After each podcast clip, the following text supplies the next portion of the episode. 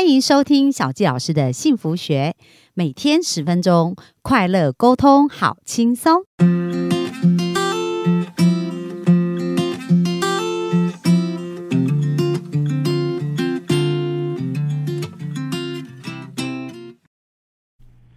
欢迎收听小纪老师的幸福学，很开心又在空中跟大家见面。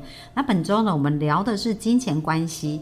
那我们的幸福听众有没有学到一些好好？一些好方法，然后来去帮助我们的财富能够增加呢？那今天我们要谈的部分，小教老师也觉得是非常非常的重要，就是如何去创造一个被动收入哦。但是被动收入可能跟我们原来想象的也是有一点点不太一样，所以我们今天就请钟林来跟我们分享，就是如何透过投资，然后去产生一个被动收入。那我们就欢迎钟林。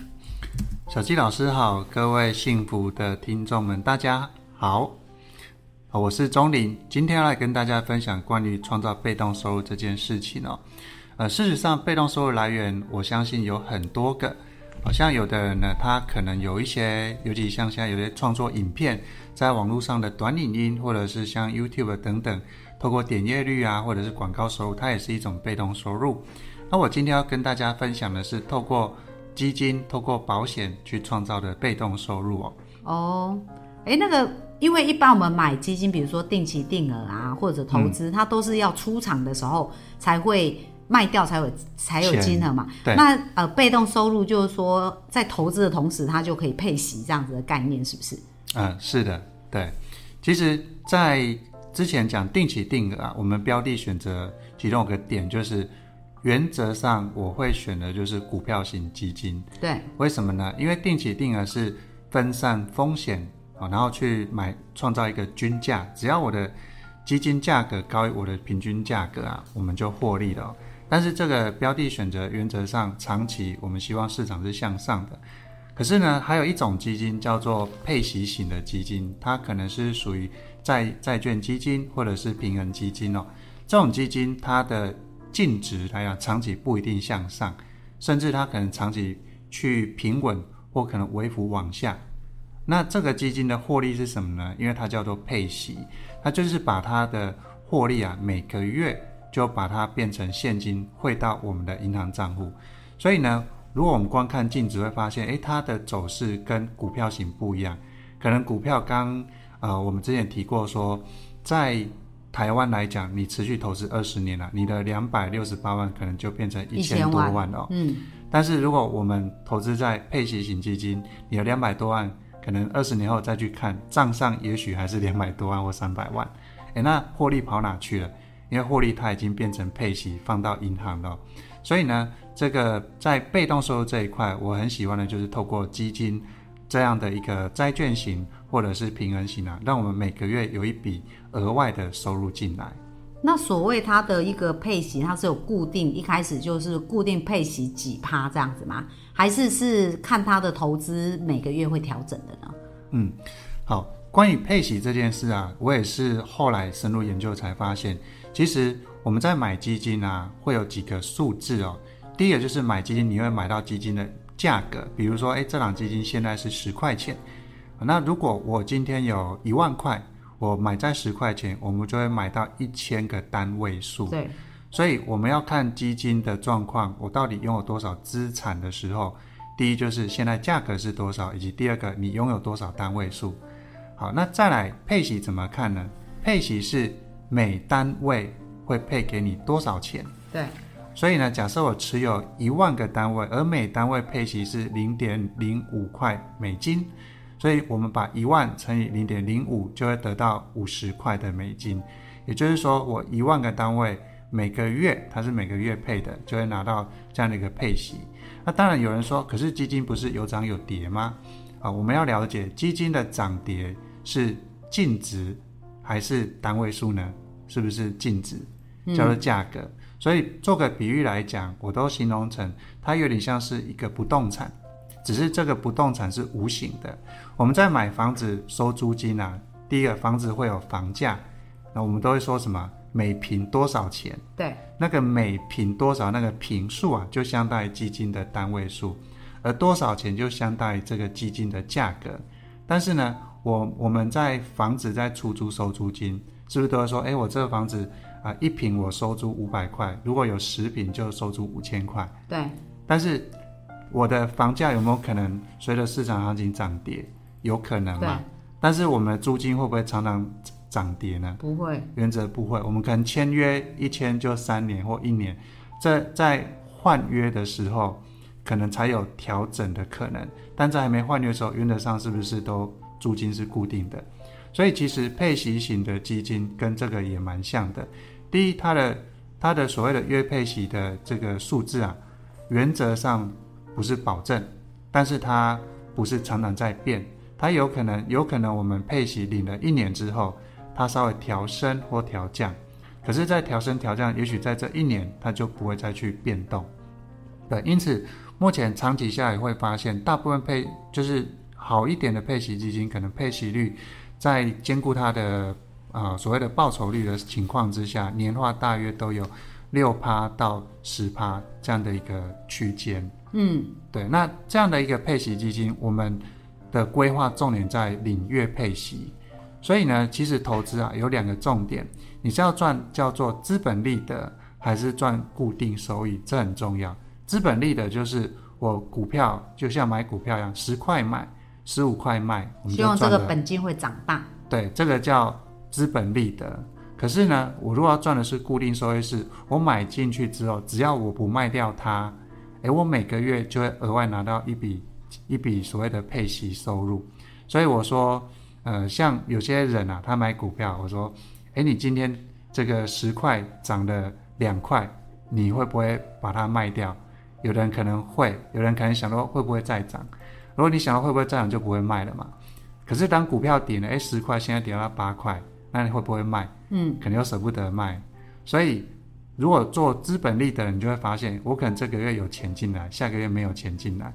那这样是不是被动收入？我觉得就不是。这样就不是啊。啊，因为你要花时间去做买卖这件事情，所以它原则上还是主动收入。但被动收入就是我每天忙忙忙，可是有一天突然我们的银行通知，哎，那个钟林啊，那个小季老师，你有一笔钱入账了。对，时间到就进来了。那有没有很像有一个房客很有纪律的，时间到你不用通知他就缴租金了？那这样这样的房客，各位喜欢吗？应该蛮喜欢的。那种常常要去跟他催收，哎，那个某某某，你那个租金还没缴哦，对，是不是就很累？所以被动收入选择里面呢，我觉得基金是一个很好入门的一个方式。第一个，因为它不管钱多钱少都可以。像有的人觉得说，哎，我觉得房子是一个很好的被动收入来。其实我也蛮喜欢的，可是问题是买房子你需要准备的本金会比较大，对，非常的多。举例来讲，我一个月如果要收租两万块的房子啊，可能在台北市这间房也许是两千万以上，嗯，但是呢，如果在基金我要收收租两万块，我可能只要准备也许三百万就够了，嗯，所以一个是两千万，一个是三百万，那各位觉得哪个比较简单？那当然。未来有机会，如果是我，我也希望可以买房子哦。我们甚至有客户很聪明，他说：“哎，我买基金会有配息，那我可不可以把配息拿来缴房贷呢？”我说：“哇，你太聪明了，没有错，我们是可以把配息拿来缴房贷。就像有些人他可能房子出租，用租金来缴房贷，意思是一样的。所以我们就发现，当你越懂这些投资理财啊，其实你在金钱的驾驭上就。越越自在，啊，越轻松。嗯，那刚刚讲到说，在这个投资的部分呢，刚刚讲到被动收入嘛，对不对？嗯。那除了呃这个被动收入以外啊，呃，要不要再谈一谈？之前我们提到投资跟赌博到底是有什么样的不一样的地方？哦，好的。嗯，事实上啊，投资跟赌博有什么不同哦？呃，我个人认为啊，其实投资就是你根据过去的一个资料，你可以去分析最大的亏损是多少，以及最大的获利是多少。当然，我们不能用过去来保证未来的可能性，可是至少这个过去的表现也提供一个蛛丝马迹，让我们可以去评估所谓的风险跟收益。所以它是有足够的资讯，可以让你去做这样的评估的，是对不对的，？是的。嗯，那赌博有什么不同呢？赌博赌的就是一个几率，可能赚可能赔，但是呢，你没有去评估过说，或者是你也没有资料可以评估说最大的损失多少，或最最大的获利是多少。当然，曾经有朋友说不会啊，像那个彩券，我都有去算几率，根据过去的资料，嗯，大概中奖率大约多少？我说，嗯，那你既然做了功课，你也衡量过你可以承担的风险，我们或许可以把它定义成投资没有错。嗯 那其实我们常常听十赌九输嘛，对就很多人他可能赢过一次，他就一直幻想他可以在赌场里面赢。可是我们刚刚讲心态不对，所有的结果都会呈现那不对。所以他如果是想要赌一把，其实他生命就是处现处于在赌一把。可是刚刚如果说钟林老师，呃，钟林这边提到长期的投资，然后用一个正确的心态，而且去理解它，去了解它，然后定期的去投入，那其实就是一个知识学习以后做出来的判断。嗯哼，是的。所以其实，在创造被动收入这件事啊，我前面为什么我们都强调说储蓄很重要？因为第一件事是你要先创造一笔现金量，嗯，因为呢，如果你的本金不够，那比如说我只有十万块，我的年化配息率来到十趴，其实你的配息只有一万。一年，嗯，对，但是如果说我的本金来到一百万，我配息十趴，我一年就会额外的收益是十万块。那如果一千万就有一百万哎，哎，对，没错。所以在这边就发现，其实现金量是非常重要的哦、那当然，一种是透过储蓄去累积，第二种，如果我们可以接受风险，就可以利用定期定额方式。也许我随着时间，我本金也许才六十万，但我可能透过投资报酬率选对市场，我们就创造了一百万，加快这个速度。那当然，前一集也有提到说获利要怎么做，就是当我有足够的量啊，我们就可以把它放到所谓的配息型标的，然后呢，它就开始每个月会创造被动收入了。产生现金。那这种你刚刚讲配息型的标的呀、嗯，就是说在风险上来讲，它的风险是什么呢？哦，基金的风险啊，其实就第一个它会有净值的波动，第二个，因为我们选的基金可能有美元计价、欧元计价或南非币计价，所以会有汇率的波动。当然，第三种风险就是所谓的黑天鹅风险，对，尤其就是它整这个倒了这样。哦，对，哎，对，很多人说啊，基金会不会倒哈、哦？那这个也是我觉得我很喜欢基金的其中一个考量点。怎么说？基金是集合大家的资金去做投资，再来它投资的标的可能有上千档，也许股票，也许债券，所以基金跟买单一公司的股票来讲，单一公司有没有可能遇到这个疫情的关系啊？它就经营不下去了。可是我今天是基金，我等于透过基金，我同时投资了也许上百家、上千家的公司，有没有可能这些公司一次全部倒呢？比较不可能。对，所以事实上，基金相对股票而言，它风险是比较低的。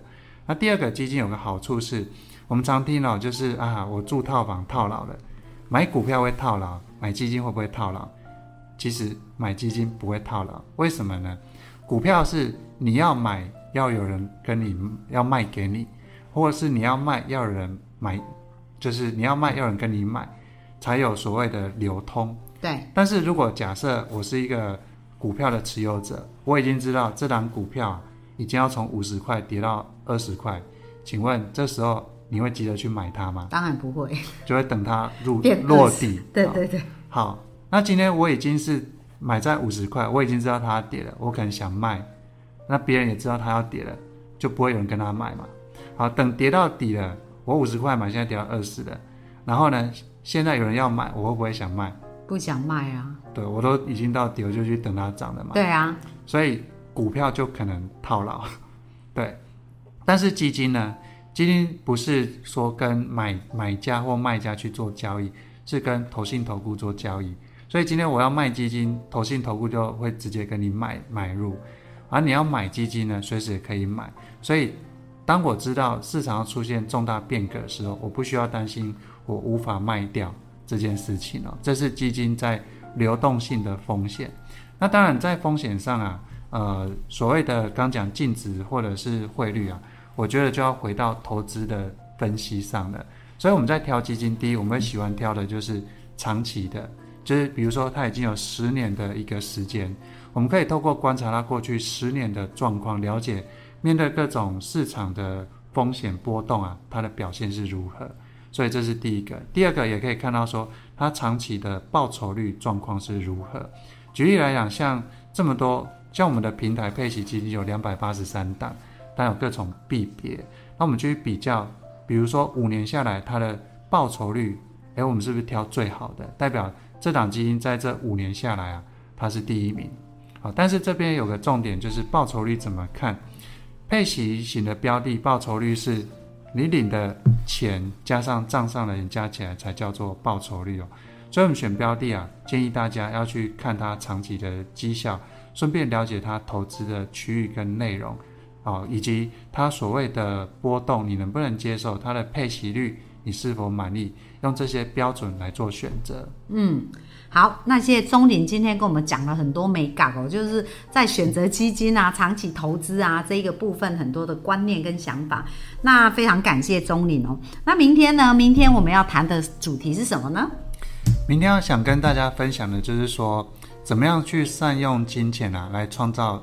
幸福的感觉啊！好啊，那如果大家对于这几集的课呃分享哦有什么疑问的话，我们也会把钟岭的联络方式留在我们下方的一些连结哦。所以如果我们的幸福听众想要更加了解这些相关的事情，也都欢迎去联络钟岭哦。哈，OK，那我们今天分享就到这边，谢谢大家，谢谢，拜拜，拜拜。